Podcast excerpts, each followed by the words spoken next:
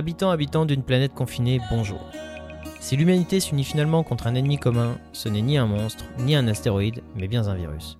Dans un monde aujourd'hui paralysé et sous perfusion, s'ouvre un laboratoire collectif de la résilience et de la solidarité. Urgence alors de prendre le pouls de cette société en introspection et de partager nos expériences. Bienvenue dans le Bloodcast, l'émission qui interroge les humains au cœur du combat.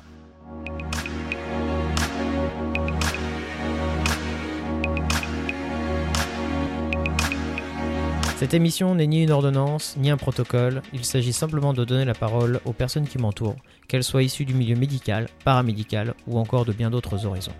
Aujourd'hui, j'ai le plaisir de recevoir un de mes confrères, Arden Messina, qui va nous parler de son expérience à lui dans le contexte de la crise du Covid, mais également euh, d'une thématique qu'il aura choisie au préalable, de la relation interindividuelle dans ce contexte de crise.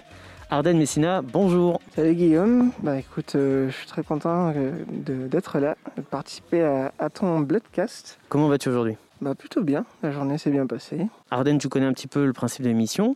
Euh, j'aimerais que tu te présentes aujourd'hui à nos auditeurs. Donc comme je disais, je suis médecin éducateur, donc c'est les fameuses lettres qu'on entend souvent, hein. MPR. Alors ça parle pas à tout le monde, c'est une spécialité qui est peu connue. D'accord. Ça veut dire médecine physique et réadaptation. D'accord. Donc c'est finalement la rééducation. Donc euh, on est médecin du handicap. Comment définit-on le handicap? On se base euh, sur la définition de l'OMS.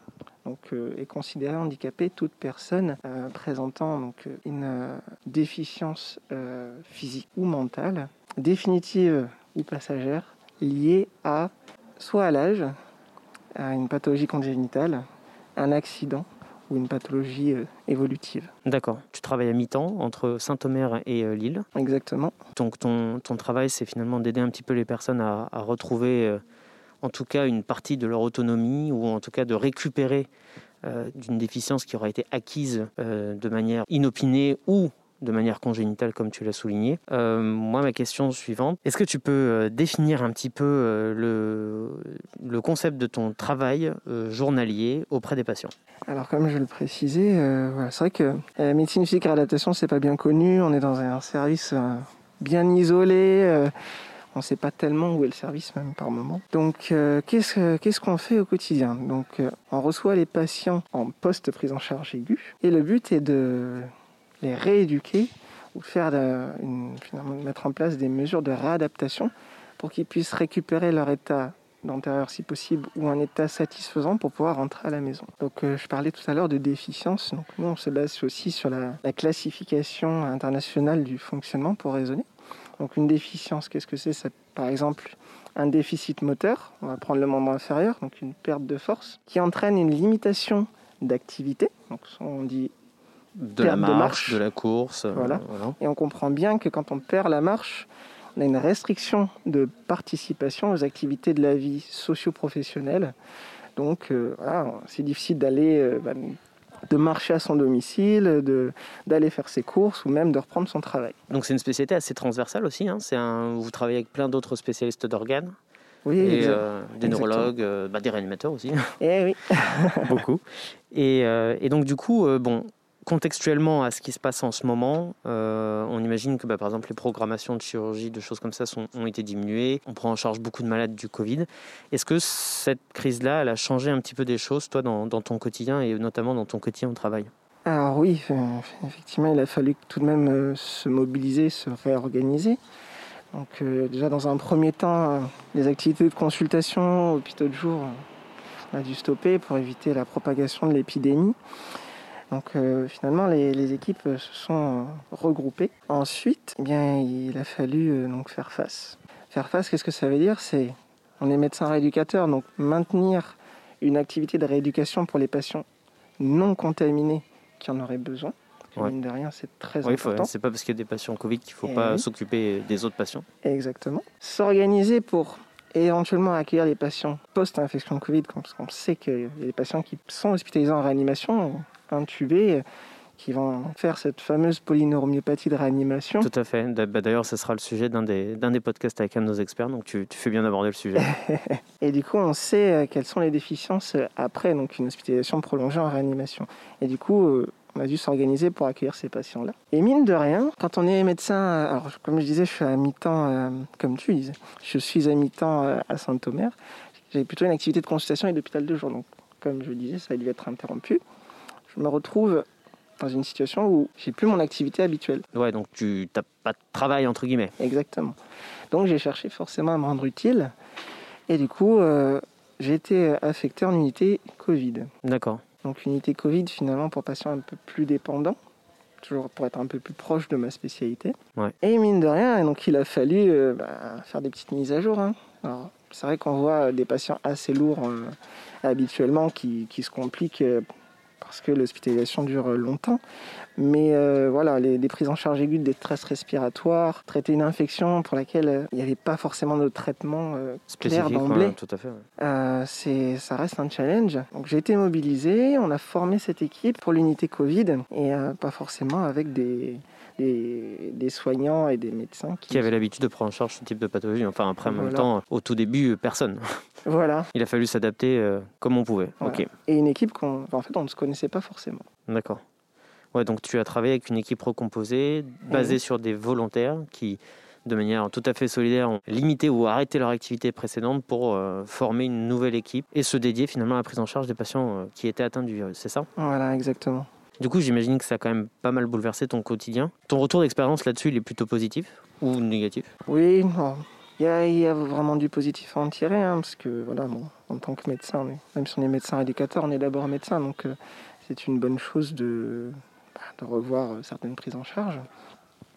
Du positif, oui, parce que on a su réagir, on a su se réorganiser, faire en sorte d'accueillir les patients dans un délai plutôt raisonnable. Hein. Dès que les premiers cas ont, commencé, euh, on a pu euh, les accueillir, les isoler, limiter la propagation à l'hôpital dans les autres services, s'organiser pour qu'ils puissent rentrer à la maison, savoir comment, ou les transférer dans d'autres services s'ils avaient besoin de, de convalescence ou même de rééducation.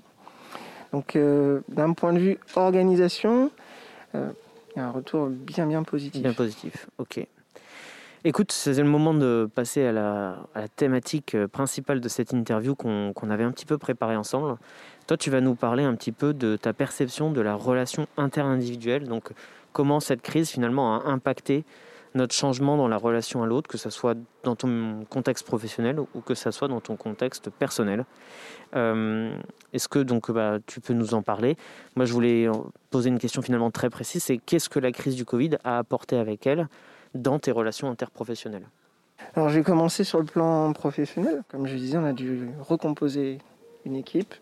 Euh, des soignants, des médecins, euh, voire même des thérapeutes du plateau de rééducation qui ne se connaissaient pas forcément. Et c'est là où on a vu euh, un vrai esprit d'équipe émerger. Très vite, l'organisation a été mise en place. On s'est soutenu sur le terrain. Les cadres ont su réagir pour qu'on puisse s'équiper en, matériel. On a eu les formations nécessaires pour savoir comment ne pas faire de fautes. notre équipe soignante, qui n'était pas forcément formée à tous ces gestes, était présente, très efficace dans les, dans les transmissions. Donc ça, c'est purement professionnel. Et voilà, il y a eu les moments où chacun a eu ses doutes. Il y a un de mes collègues qui était interniste, donc c'était bien intéressant. Euh, de pouvoir échanger avec lui. Ouais. Euh, oui, du coup, du coup, de pouvoir échanger entre professionnels avec des points de vue qui sont différents. Voilà. Donc d'apprendre les uns des autres finalement. Exactement. Euh, puis voilà, il n'y a pas que le, le, médical, hein. il y a aussi euh, il y a des moments, il y a des baisses de morale parce que un patient allait bien un jour, le lendemain beaucoup moins. Ça nous affecte et on se dit oh là là, mais est-ce qu'on fait bien les choses? Et les collègues étaient là, étaient derrière nous toujours. Ensuite, ben, on a vu, donc, comme je disais, les, collègues du plateau technique venir aider les, les aides-soignants ou les ASH. Finalement, il y a un bel esprit de solidarité qui est, qui a émergé de tout ça. Voilà, et qui nous a bien rapprochés, au moins, au moins sur le plan professionnel. Du coup, euh, bah, c'est plutôt quelque chose de positif. Dans ta thématique, tu voulais aborder aussi autre chose, c'est que tu as remarqué aussi des changements dans ta vie personnelle, dans ton quotidien. Tu as eu l'impression que euh, ta relation à l'autre, euh, cette crise, elle a bouleversé un peu les règles et bah, dis-nous, raconte-nous ce que tu as, as vécu un petit peu. Alors très vite, ce que j'ai constaté, c'est bah, les voisins. les voisins, Ouais, voisins, euh, ouais. qu'on croise depuis des années. On se dit simplement bonjour et puis, euh, puis on lance un petit peu le sujet euh, de l'épidémie. Et, et puis forcément, euh, ils me voient euh, partir tous les matins.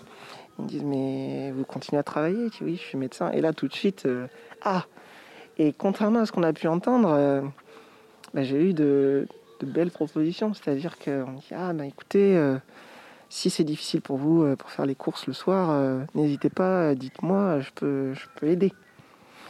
Euh, ou tout simplement un, un mot positif avant d'aller travailler. Ah, bon courage. euh. Et c'est des choses, euh, ça aide énormément. Alors, euh, je parlais des courses.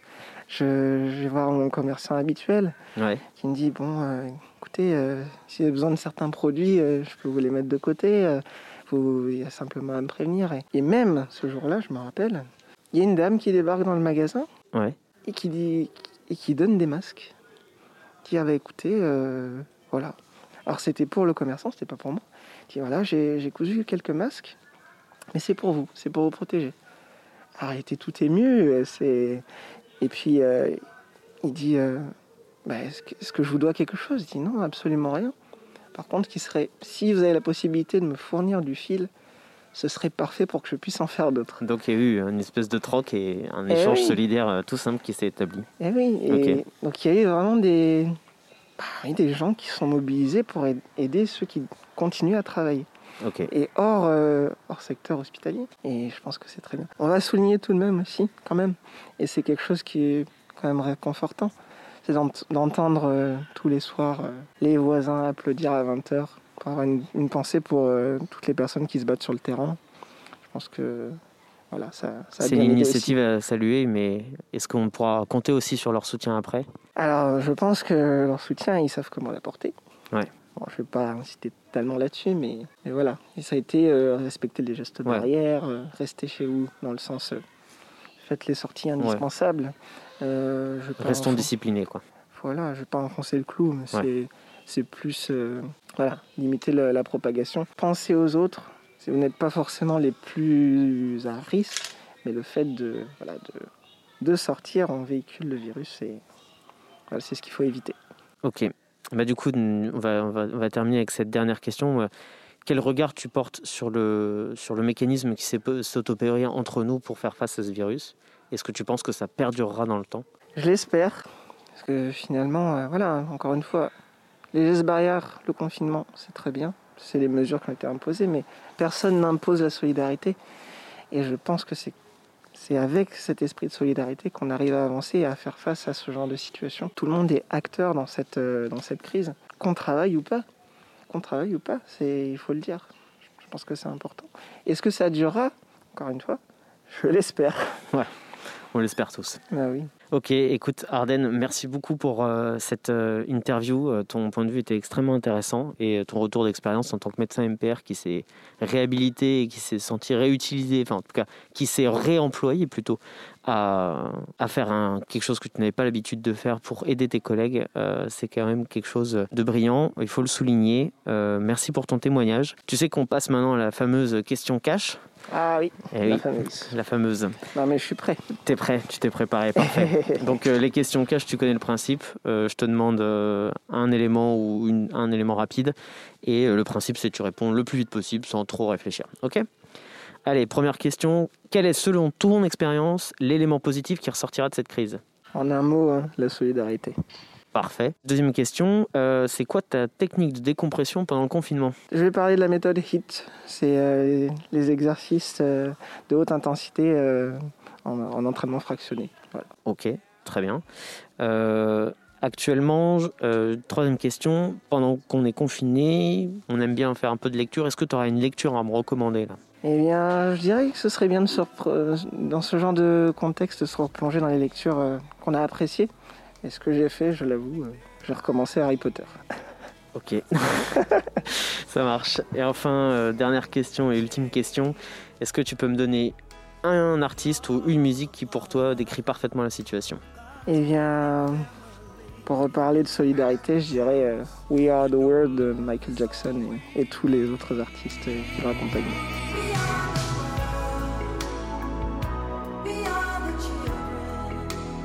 Merci beaucoup Arden pour cette interview. Ouais, je t'en prie. À tous les bloodcasters, on se retrouve comme d'habitude tous les lundis, même jour, même heure, sans faute. À bientôt. On espère que vous avez apprécié cette interview et le format de ce podcast. N'hésitez pas à partager et à commenter. Vous pouvez nous écrire à l'adresse suivante lebloodcast.gmail.com et nous retrouver sur YouTube, Twitter, Facebook et encore Instagram.